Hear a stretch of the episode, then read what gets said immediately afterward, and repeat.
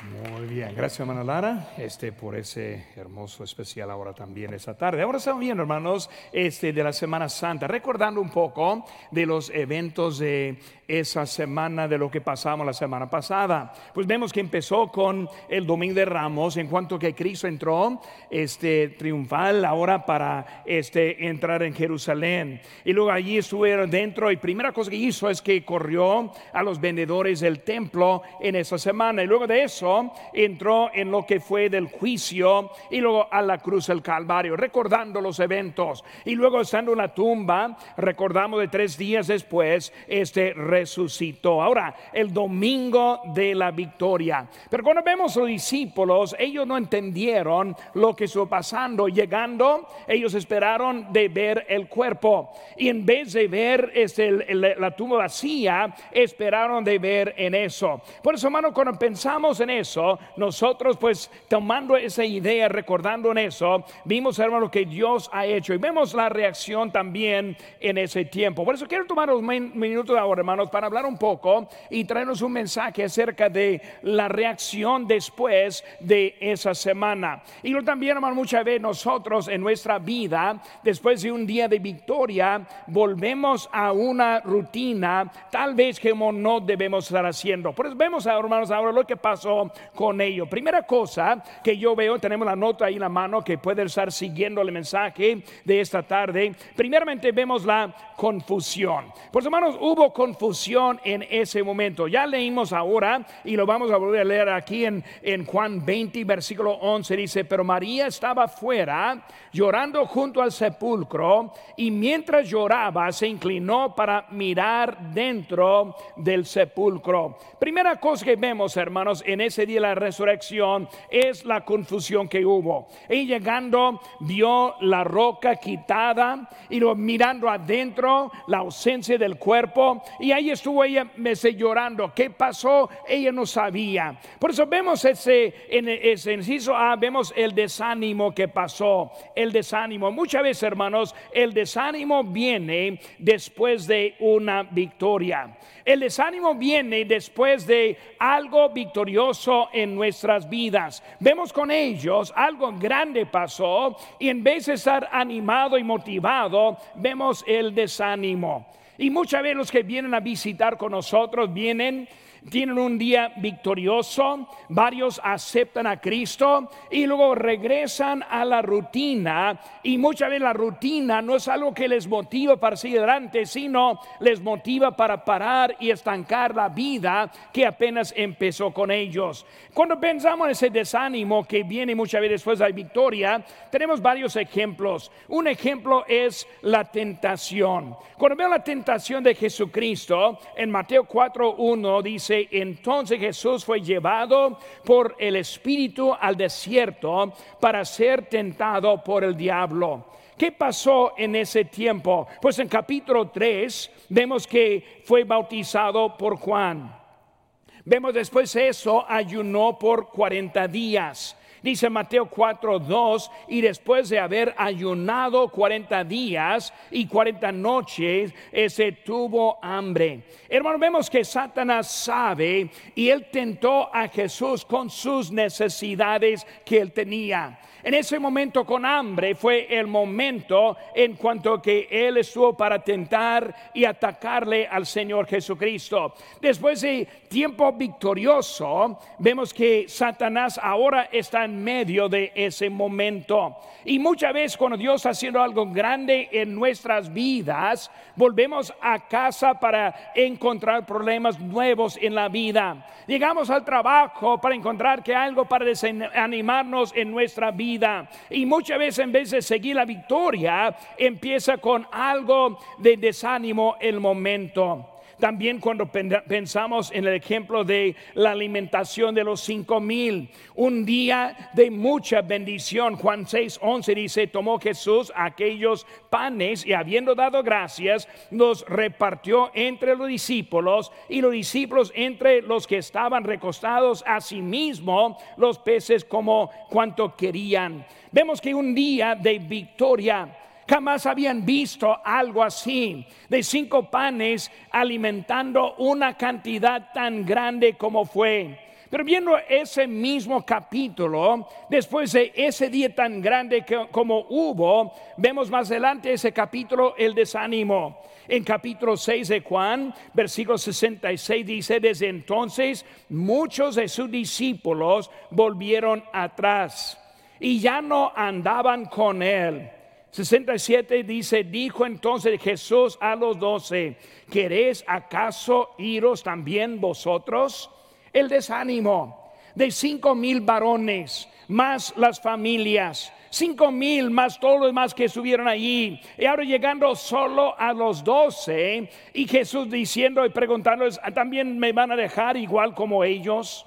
Después de victoria vino el desánimo en la vida.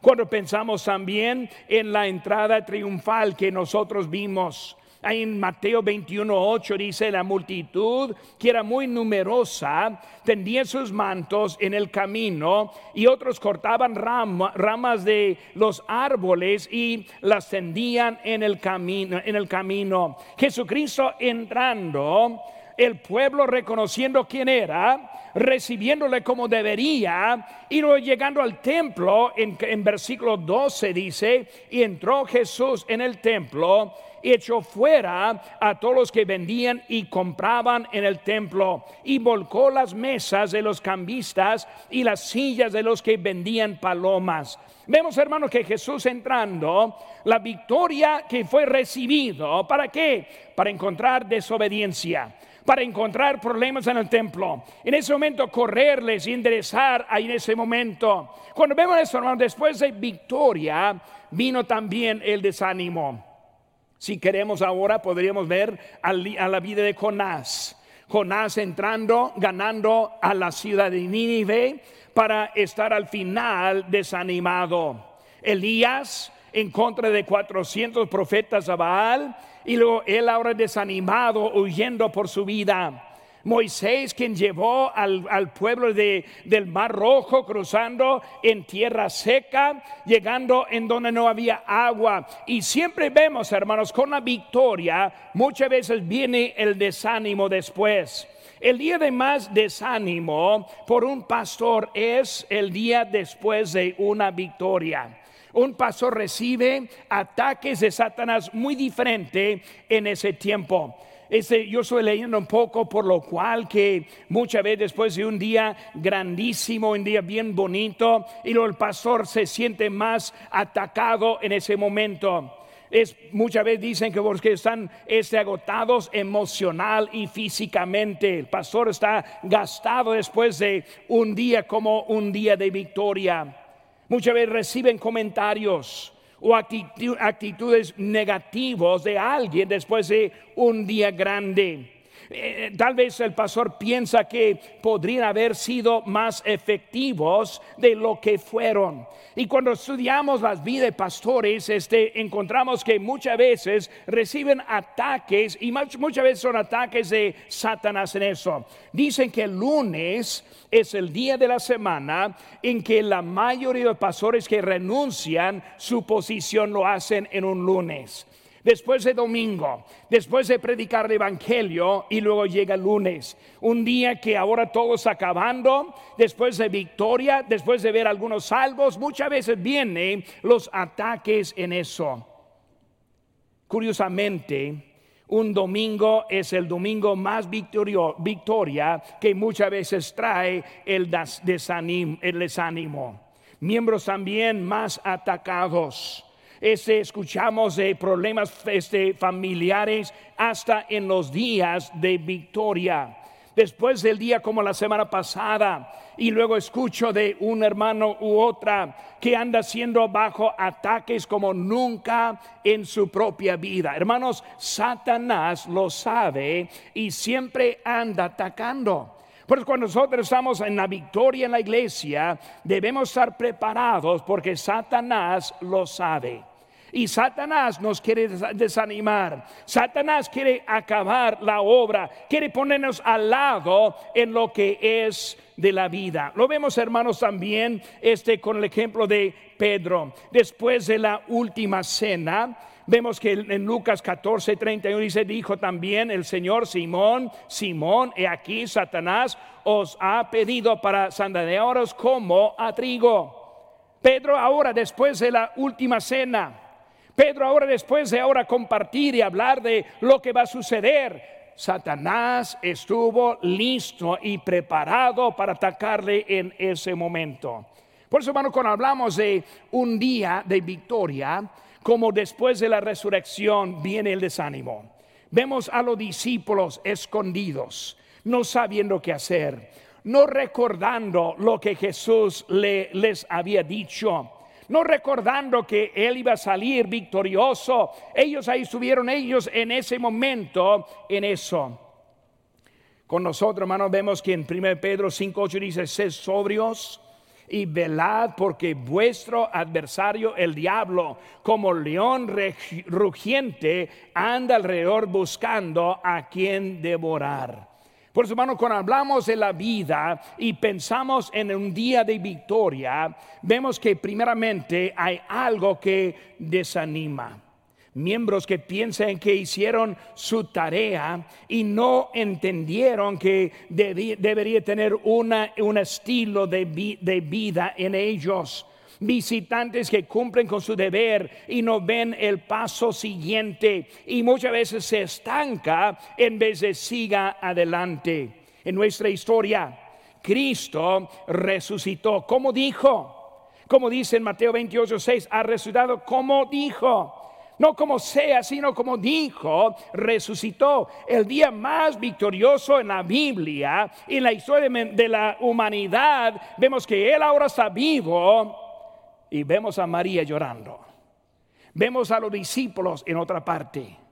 En un momento de victoria vemos que el desánimo estuvo presente en vez del ánimo en ese momento. No solo el desánimo, sino también la desorientación. Versículo número 13 nos dice aquí, dijeron, le dijeron mujer, ¿por qué lloras? Les dijo, porque se han llevado a mi Señor y no sé dónde le han puesto. Desorientación no sabía lo que pasó, no entendía lo que pasó. Y muchos llevan un crucifijo en su vida pensando que desorientado. Jesús no está en la cruz, Él vive. Él, tuvo la victoria en ese momento, desorientado de lo que estuvo pasando en ese momento. Buscó el cuerpo y no al Salvador. Interesante. Ella está hablando como su Señor, como si fuera Cristo en ese momento. No, Él era vivo. Hablando de Cristo, no estoy buscando a los vivos, sino al muerto en ese momento. Buscó al muerto en lugar del vivo. En Lucas 24, 5 dice, ¿por qué buscáis entre los muertos al que vive? Él no está allí, está vivo. Desorientación viene cuando no entiende lo que Dios está haciendo en la vida. Cuando nosotros se este, nos olvida lo que Dios está haciendo en nuestras propias vidas. Cuando nosotros no ponemos atención de lo que fue, lo que pasa en nuestras vidas, empezamos a andar desorientados en nuestra vida en nuestra historia. Vemos los discípulos en Mateo 16, 6, y Jesús les dijo, mirad, guardaos de la levadura de los fariseos y de los saduceos. Ellos pensaban dentro de sí diciendo, esto dice porque no trajimos pan. Cristo está tratando de enseñarles una verdad. Cuidado de la levadura de los saduceos. Hablando de sus enseñanzas su estilo de vida, su hipocresía. Y ellos comprendieron acerca de pan literal, desorientados. Y luego el Señor bien eh, este, molesto con ellos al momento porque no están escuchando a lo que Dios está diciendo. Él quiere hacer algo grande con nuestras vidas, algo grande con nuestra iglesia. E, e, él está, es Él quien está estableciendo la iglesia, es de Él. Él la compró con su sangre. Y nosotros muchas veces andamos desorientados en lo que está pasando. porque es necesario de aprender las cosas que nosotros aprendemos. No, muchas veces no entendemos lo que pasó en un día. ¿Por qué? Porque la vida muchas veces no cambia. La, la fidelidad en la asistencia no sigue. Es un día de victoria, pero nada más. Pues, ¿qué hizo Dios con nuestras vidas? ¿Qué es lo que quiere hacer con nosotros en nuestras vidas? Vemos que ellos, desanimados, ellos desorientados, vemos también que ellos tuvieron un deseo a pesar de eso. Versículo 15 dice, Jesús le dijo, mujer, ¿por qué lloras? ¿A quién buscas? Ella pensando que era el hortelano, le dijo, Señor, si tú has llevado, dime dónde lo has puesto y yo le llevaré. Vemos por lo menos hay un este deseo, su deseo, con su entendimiento limitado. Ella no entendió todo. No pudo recordar lo que había dicho acerca de resucitar, o por lo menos no lo entendió. Llegando ese momento, aunque no entendió, tuvo deseo. Hermanos, si tenemos deseo, podemos ganar mucho y seguir adelante en nuestras vidas. Ella con su deseo, su entendimiento limitado, quería obedecer.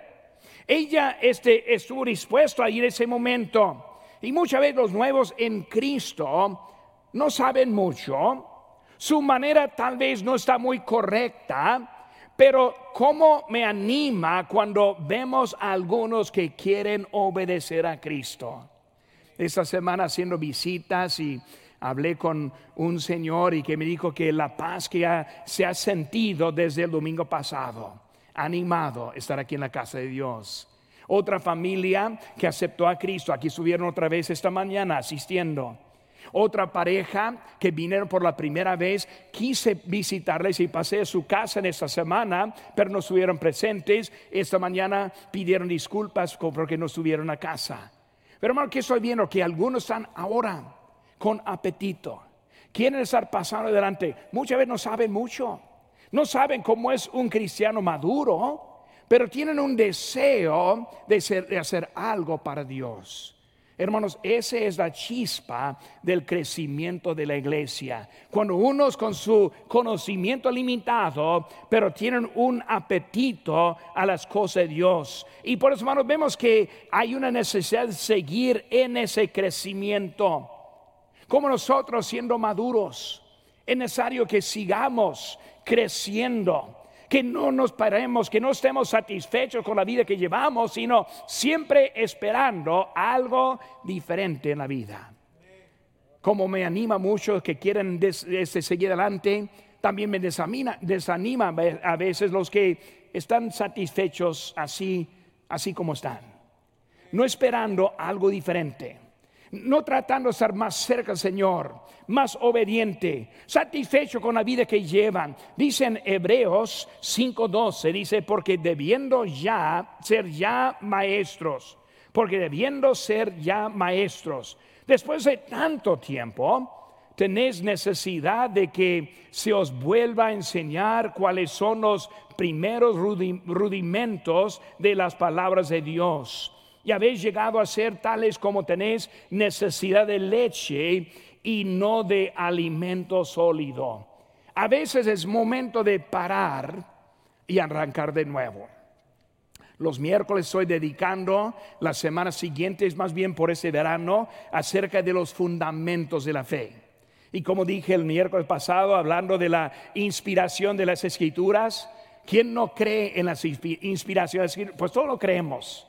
Pero muchas veces no estamos poniendo el enfoque como debemos en la palabra de Dios. Esta semana vamos a aprender también de la creación. Y pensamos, pastor, ya creemos en la creación. Pero hermanos, en este mundo, en las iglesias, en los cristianos, estamos perdiendo el énfasis de las cosas básicas en el cristianismo. Es muy necesario volver y aprender recordarnos lo que en un tiempo es bien firmes en donde andamos. ¿Por qué, hermano? Porque muchas veces estamos perdiendo lo que Dios hace. Un deseo para responder a la voz de Dios. En versículo 16. Y Jesús le dijo, María, volviendo, eh, eh, volviéndose ella, le dijo, Raboni, que quiere decir maestro. Ella le respondió la voz como el maestro. Este viéndole a él y queriendo testificar, respondiendo a su voz, adorándole al Señor resucitado. Mateo 28, 9, aquí Jesús le salió al encuentro diciendo, salve. Y ellas acercándose, abrazaron sus pies y le adoraron, viendo quién era él, un deseo para ser obediente a nuestro Señor. Vemos ahora número dos en nuestras notas, no creyeron. Versículo 25. Le dijeron pues los otros discípulos, al Señor, al Señor hemos visto. Él les dijo, si no viere en sus manos la señal de los clavos, y metiere mi dedo en el lugar de los clavos, y metiere mi mano en su costado, no creeré. Recordamos bien la historia de Tomás. Tomás el que dudaba. Tomás en vez de creer a lo que ellos dijeron, recordando lo que Cristo le había dicho, pero en vez de creer, se quedó ahora dudando en ese día. Cuando pensamos en eso, vemos, hermanos, el aviso. Versículo 17. Dice Jesús le dijo, no me toques porque aún no he subido a mi Padre, mas ve a mis hermanos y diles, subo a mi Padre y a vuestro Padre y a mi Dios y a vuestro Dios. Él está ahora avisándole a ellos de la persona que lo vio. De, de, la persona que lo vio físicamente, vemos el testigo de él. Nosotros somos testigos de Cristo. Cuando yo pienso en eso, hermanos, estuve preparando este mensaje, un, himno llegó a mi mente que yo quiero que cantemos ahora y bueno, vamos a hacer algo diferente. En vez de estar escuchando, ahora voy a pedir que me ayuden a cantar un himno. Y vamos a cantar un himno que Él vive, Él vivo, Él vive. Este, por eso al Cristo vivo sirvo. Por eso vamos a cantar juntos, así, como, pues mejor vamos a ponerse de pie, mejor pues de pie, para pueden cantar más fuertes y vamos a cantar la primera estrofa de que el vivo. Al Cristo vivo sirvo conmigo. Al Cristo vivo sirvo, Él el mundo está. Aunque otros lo negaren, yo sé que Él vive ya su mano tierna veo, su voz consuelo da. Y cuando yo le llamo, muy cerca está conmigo. Él vive, Él vive, hoy vive el Salvador. Conmigo está y me guardará mi amante redentor. Él vive, él vive y me imparte salvación. Sé que viviendo está porque vive en mi corazón. Pueden tomar asiento, hermanos. Vive porque vive en mi corazón. Después de un día de victoria, hay que recordar ese Salvador. Hay que echar fuera las dudas que vienen. Hay que echar fuera el desánimo que sí existe. Hay que recordar que es nuestro Salvador que vendrá por nosotros. El quien vive por nosotros.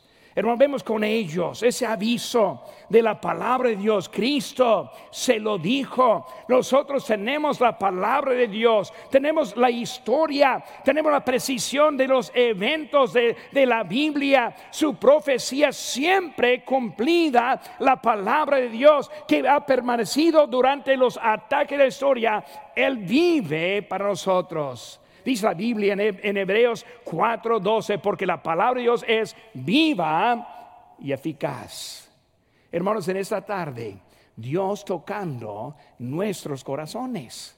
Dios dándonos su palabra, Dios animándonos a pesar de los problemas que hay en esta vida, a pesar que Satanás quien está en contra de nosotros, a pesar que la historia y viendo el futuro ahora está poco de, desánimo que vemos, es Dios quien todavía está sobre el reino.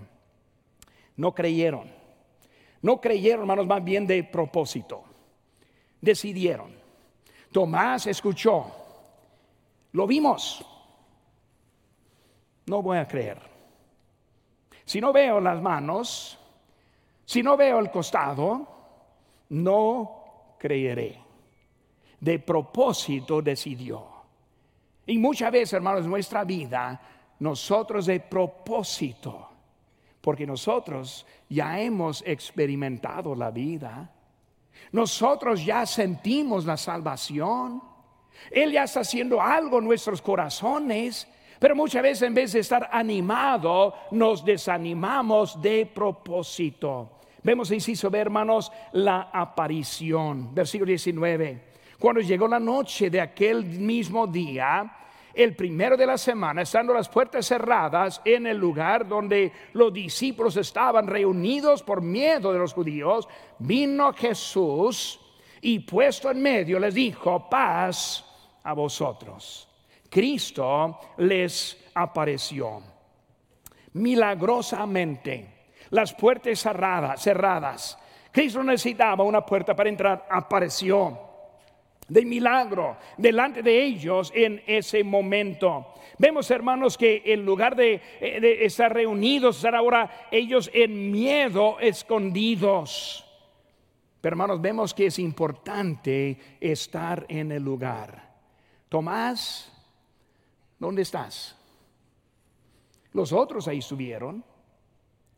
Los otros lo vieron. Pero vemos aquí que Tomás no estuvo presente. Cuando yo veo a los cristianos hoy en día, los que tienen más desánimo son los que no están presentes. Los que sufren más ataques son los que no están en su lugar. Y por eso vemos aquí que Tomás no estuvo en su lugar en ese momento. Dice la Biblia en, en, Mateo 18, 20, porque donde están dos o tres congregados en mi nombre, ahí estoy en medio de ellos. La palabra clave, hermanos, es congregados. Dos o tres congregados. Estamos congregados. Alguien me dijo una vez que iba a tomar el domingo para ir a, Magic Mountain. Y me dijo, pastor, no se preocupe, vamos varios y somos más que dos o tres congregados ahí en Magic Mountain.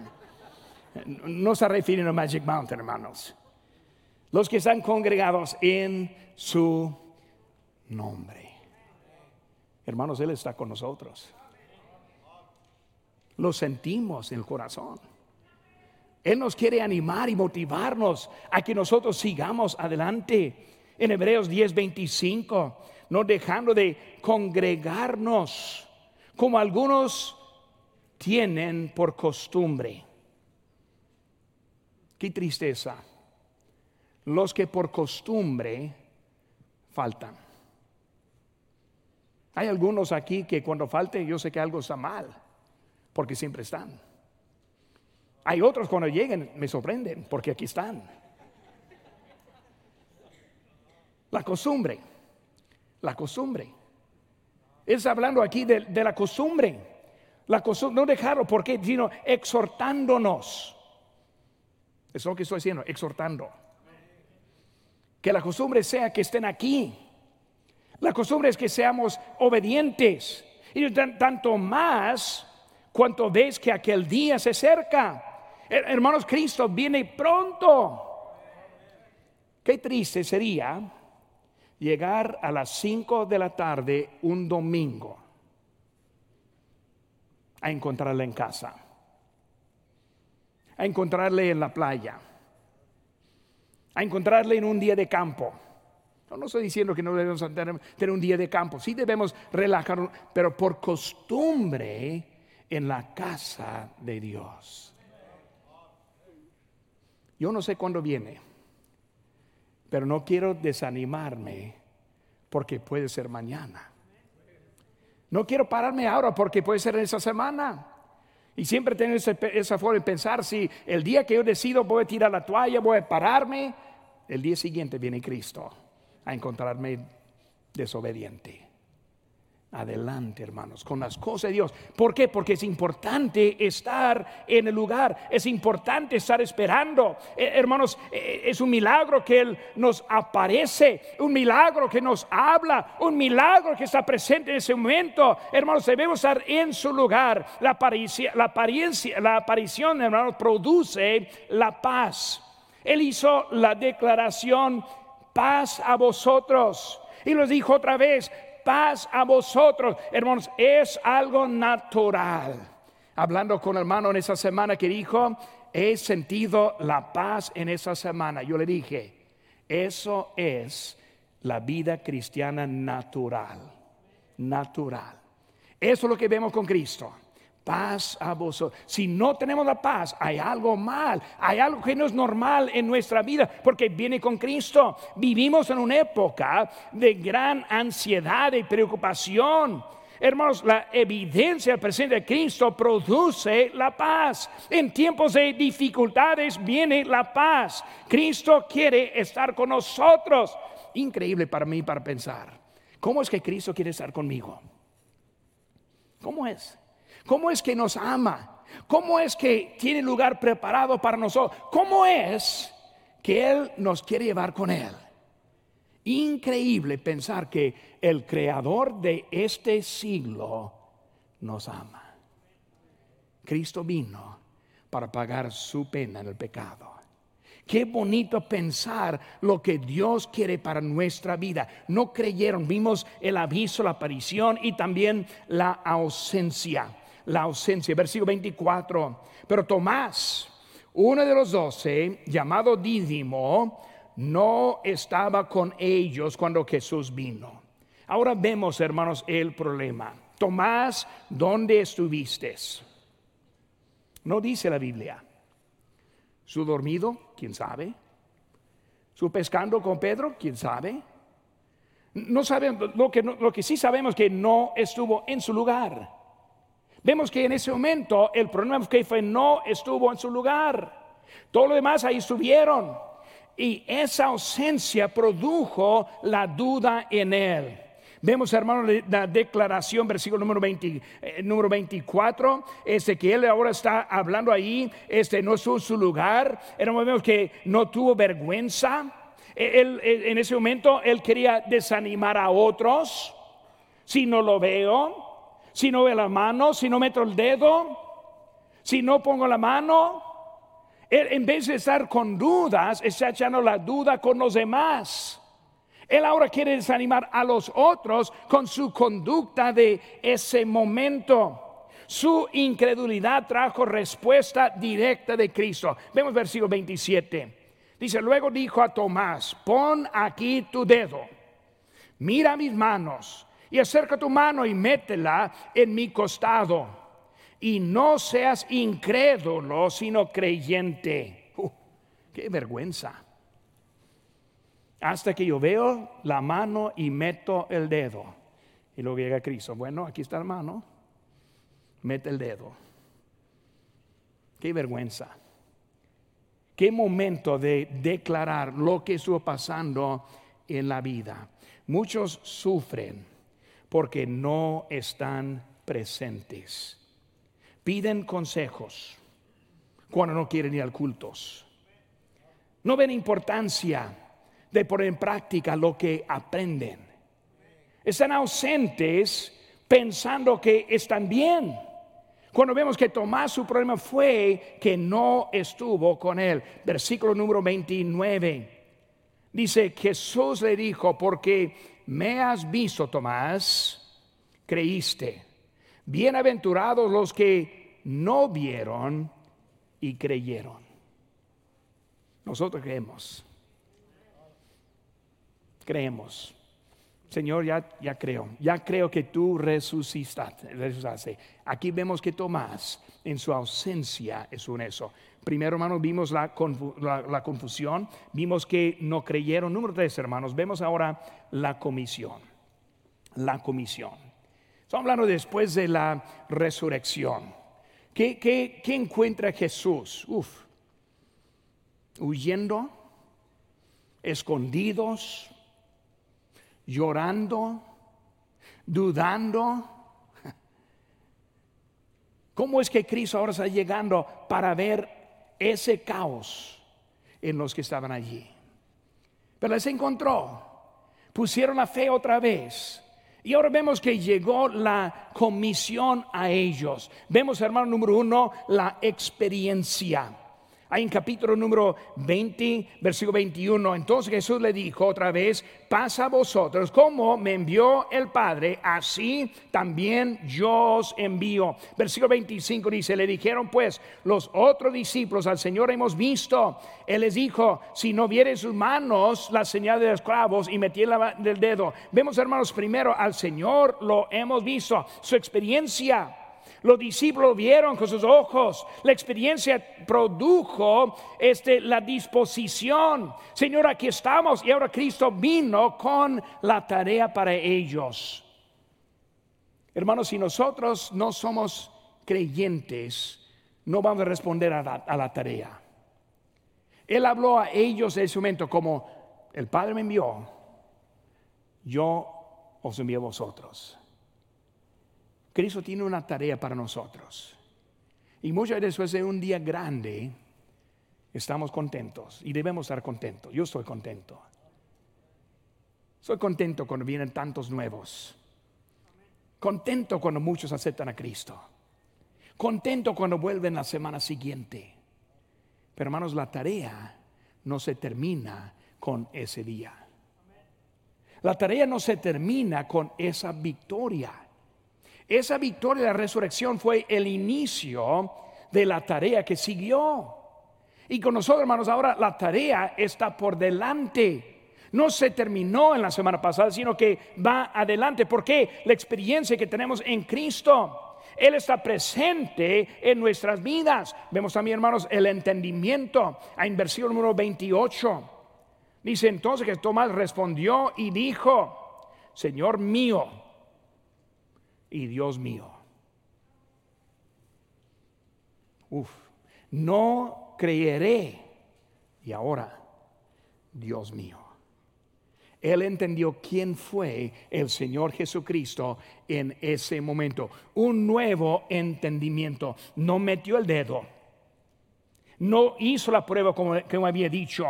Ese, ese entendimiento cambió su perspectiva. Viendo a Jesús ahora, salió creyendo, y adelante en lo que Dios está haciendo. Cuando vemos un domingo como la semana pasada, nos debe motivar más para la semana próxima. Si vinieron mis amigos el domingo pasado, yo me imagino que pueden venir la semana que entra. Si respondió tantos de la ganancia de almas, ¿Cómo pueden hacer en esta semana también? Para nosotros es normal visitantes. Yo no sé cuántos llegaron esta mañana, no tengo la lista todavía, pero lo voy a saber. Pero es algo normal para nosotros. Por eso debemos tener una perspectiva como estamos ahora entrando en esta semana. Vemos, hermanos, también, si sé el envío. Versículo número 21 entonces Jesús le dijo otra vez, pasa a vosotros como me envió el Padre, así también yo os envío. La gran comisión.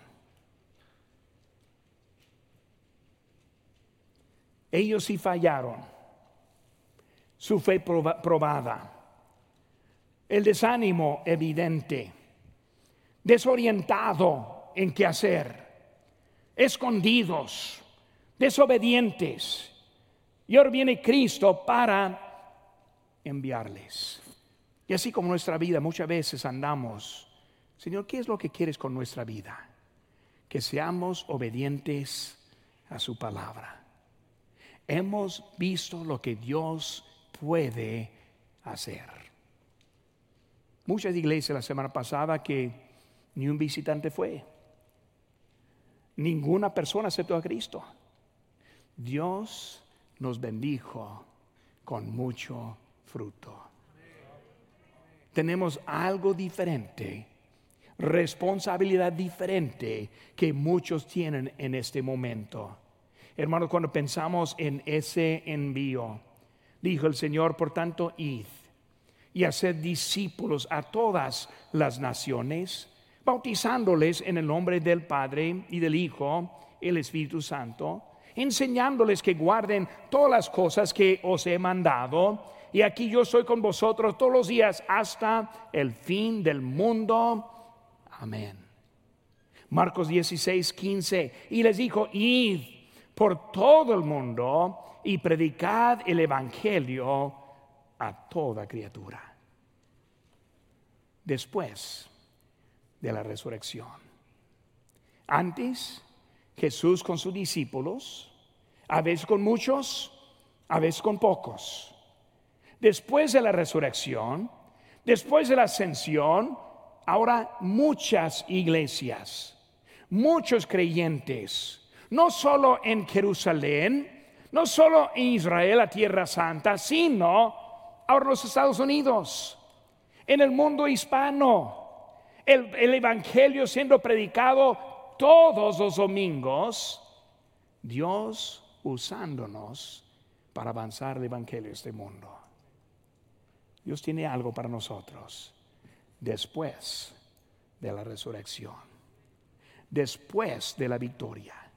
No se paró, sino va adelante en nuestras vidas. Incluso los hermanos, rostros inclinados y ojos cerrados.